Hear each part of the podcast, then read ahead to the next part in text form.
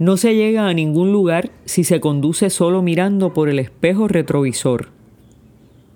A veces vivimos la vida mirando y añorando lo que hemos dejado atrás. Esa actitud nos impide disfrutar el viaje y mirar hacia la meta. La relación con Dios es un viaje en el que el pasado ha quedado atrás y se visita solo para aprender de él lo que importa de aquí en adelante es recorrer con Dios el resto de nuestra vida al servicio del Evangelio.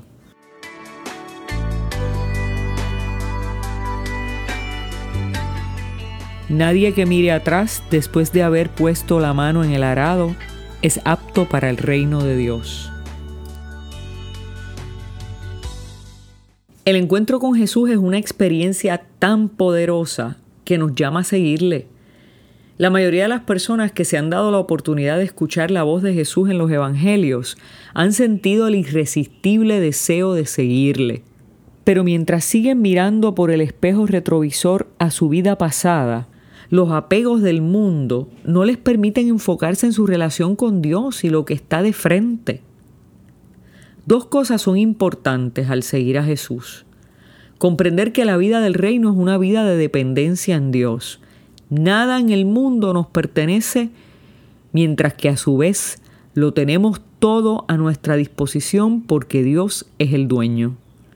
Segundo, aún los más importantes afectos de este mundo, como lo es la familia, están sujetos al amor a Dios.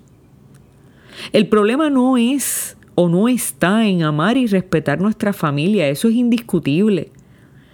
En este texto la familia es metáfora de lo que dejamos atrás y de cómo utilizamos nuestro pasado para no comprometernos a un cambio de vida radical. Seguir a Jesús es un nuevo comienzo que requiere la valentía de perdonarnos a nosotros mismos de los errores del pasado y requiere de la fuerza para despegarnos de aquello que nos retiene y esclaviza. Seguir a Jesús es hacernos vulnerables y dependientes de Él y tener la fe de que Él suplirá todas nuestras necesidades. Mira el espejo retrovisor solo para recordar de dónde te ha sacado Dios y no volver atrás. Mira hacia adelante, disfruta el camino con el mejor compañero de viaje, Jesús. Confía que Él te conducirá a lo mejor que jamás hayas soñado.